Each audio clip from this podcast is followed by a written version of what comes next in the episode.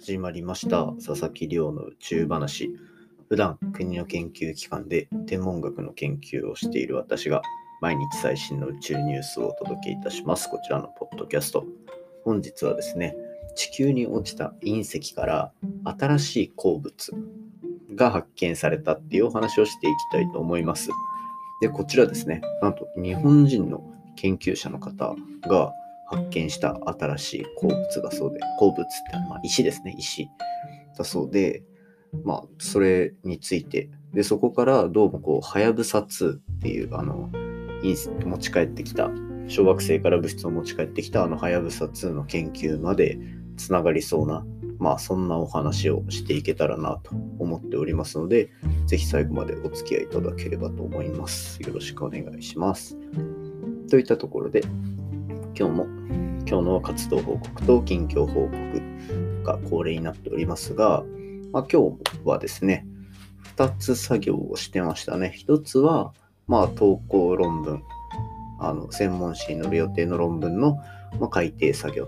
というところと、えーと、今後控えている発表の発表資料作成といったところですね。で、このまあ論文の方のこう最終構成の部分になるんですけど、これがどうも、なんか、えっ、ー、と、なんて言うんでしょうね。どこまでがルールで決まっていて、どこまでがマナーなのかみたいな話になるんですけど、こう論文に最適な英語表現方法みたいなのは、まあ、結構調べるといろいろ出てくるんですよね。で、まあこういうフォーマルな文章ではこうやって書きましょうとか、科学的な文章ではこういう表し方はあまり良くないですとかあったりするんですよ。で、ただそういうところの部分の話っていうのが結構聞く人によって、まあ、基準がバラバラだったりとか、なんならこの専門仕事に基準が違ったりとか、ルールが違ったりとかで、なかなかややこしかったりするんですよね。なんかちょっと面白い話で言うと、英語でこう数字を書くとき、は、えっと、10以下。10以下の数字っていうのは、あの基本的にはあの英語表記で書くと。単純に6とかだったら、6ってこの6の数字を書くんじゃなくて、6って英語で書くみたいな。で、その一方で、数字が大きいときはあの単純にただ数字で書くみたいな。っていうのがあったりとか、まあ、あとは、なんだろうな。皆さんの感覚で言うと使わないのが、まあ、アポストロフィーとかはあまり使わない。その省略するようなものだったりとか、あの、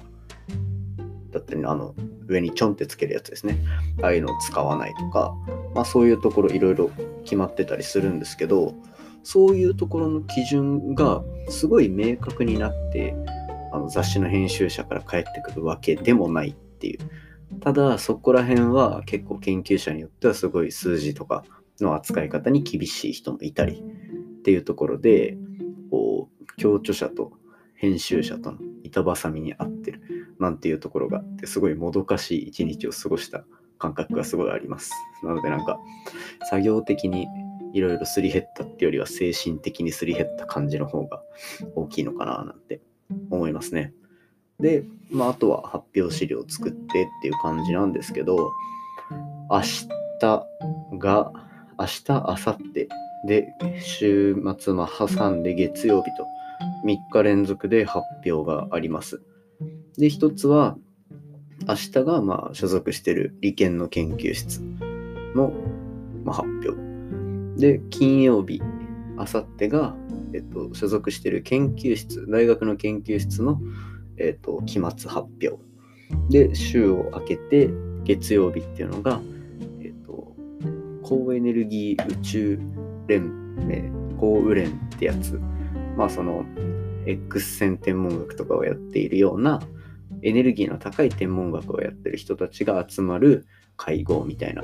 まあ、大きい研究会みたいなですね。そこで、博士論文用の発表っていうのをしなきゃいけないといったところで、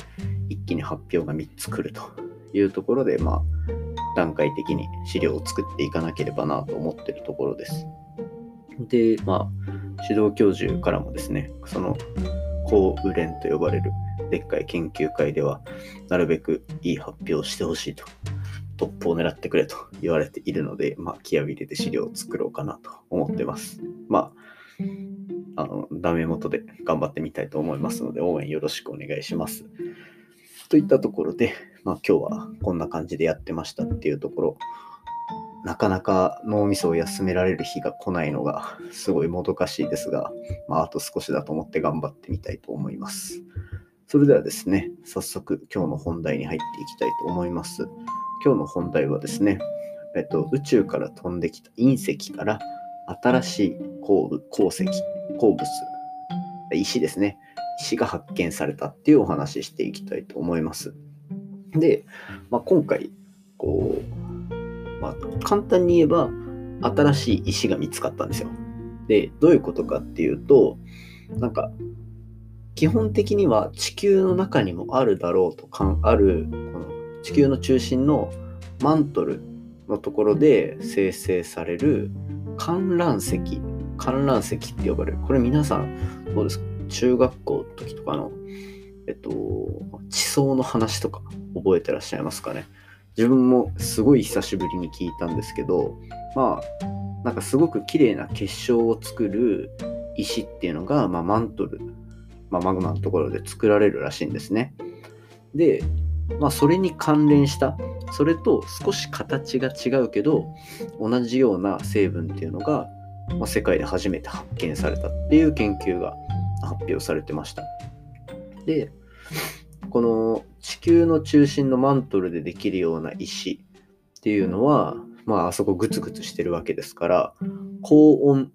すごい高い温度でさらにはこう閉じ込められてるから圧力もすごいんですね。なので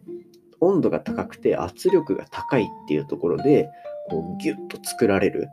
っていうような物質が観覧石と言われるようなものらしいんですよね。ただこれ地層の中からはよく見つかったりするんですけど知られてたりするんですけどこう直接マントルのところからこう摂取採取することはできないようなものらしいんですよ。で一方でですね、この観覧石、その地球の中心でできるような石っていうのが、まあ、隕石の中からもいくつか見つかってたらしいんですね。で、これってどういうふうにその作られるのかっていうと、落ちてくる隕石っていうのは、まあ、宇宙空間にこう浮遊してる状態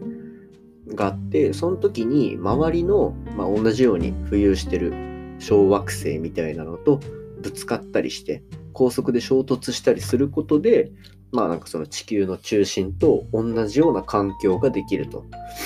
まあ、つまりその衝突した衝撃で、まるで地球の中心のそのマントル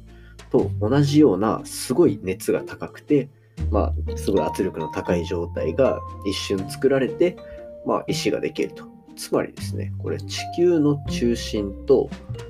えっ、と、隕石が浮遊してるところの状態っていうのは意外と近い状態が作られるっていうことが、まあ、いろいろ研究で分かっていたと。で、今回ですね、そんな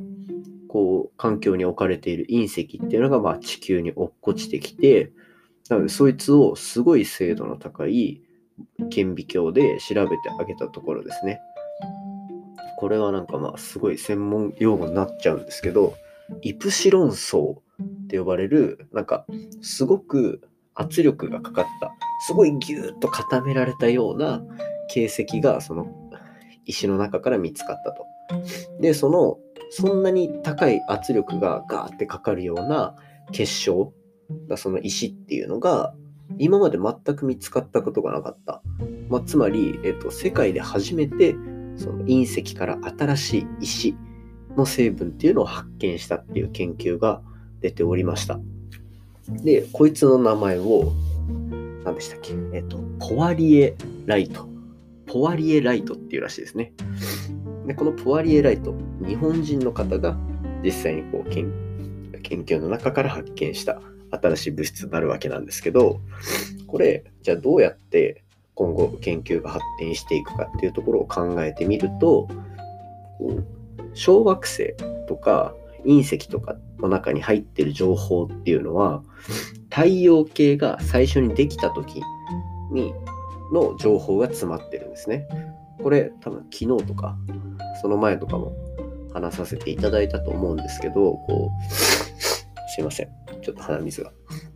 えっ、ー、と、太陽系みたいに中心の星ができて、その周りに惑星ができるみたいな。で、結局は同じ材料を使って、石の塊になったり、太陽みたいになったりってするときに、まあ、同じように小惑星っていう、小天体っていうのもどんどんできてくるわけなんですよね。なので、こう、隕石の中には結局太陽系ができた時の初期の情報が詰まってると。で、これは地球の中心からとかは掘り出すことができないような、まあ、つまりは今回こうやって新しい石を見つけたことによって地球ないしは太陽系が作られた時の状態歴史っていうところを、まあ、一気に探る手がかりになるんじゃないかっていうところが、まあ、今回期待されてるわけなんですね。でそうするとですよもしあの太陽系ができた時にこのような、えっと、今回見つかった新しい鉱石新しい石っていうのが見つかったできたんだとすればですよ先日帰ってきた小惑星からのサンプルリターン小惑星から物質を持って帰ってきたはやぶさ2の石の中にも同じような物質があるんじゃないかと。でその物質っていうのをどんどん研究してあげることによって太陽系の歴史を紐解く手がかりなんていうのが今後どんどん見つかってくるんじゃないかっていう結構新しい物質を見つけただけではなく壮大な宇宙の歴史を解き明かすそんな研究につながりそうなお話を今日は紹介させていただきました。なので今回はですね隕石から新しい石が見つかった。こちらだけ覚えておいていただければなと思っております。今回の話も面白いなと思ったらお手元のポッドキャストアプリでフォロー、サブスクライブよろしくお願いいたします。番組の感想や宇宙に関する質問については、Twitter で募集しております。ハッシュタグ宇宙話。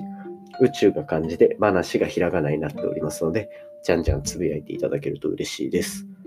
早速コメント読み上げさせていただきます。Twitter ネーム、ゆうすけさんからいただきました。昨日のブラックホールのお話ですね。また宇宙っぽい話。いや、これ宇宙のポッドキャストだ。ブラックホールって謎が多いだけに子供の頃から恐怖の存在でしかなかったけど、ちゃんと少しずつ解明されてるんだな。頭で頭で理解できないけど、人間ってすごいことしてるんだな、というコメントいただきました。そうですね。やっぱりこう、ブラックホール、目に見えないからこそ、計算が人間が培ってきたこの計算力だったり、機械の計算性能だったりっていうところで、どんどん未知のものを発見していく。でそれをこう数式っていう言葉にしてどんどん表していく。っていうところでは、まあ、かなりこうすごいことをしてるように自分からも思います。自分はそういう計算とかではなくて天体を探す方なのでやっぱり計算してる方の頭の中っていうのは覗いてみたいなとすごく思ったりするので同じ感覚持ってます。といったところで本日はこの感じにしていきたいと思います。是非皆さんからのと、コメントも募集しておりますので、じゃじゃんつぶやいてください。それではまた明日お会いしましょう。さようなら。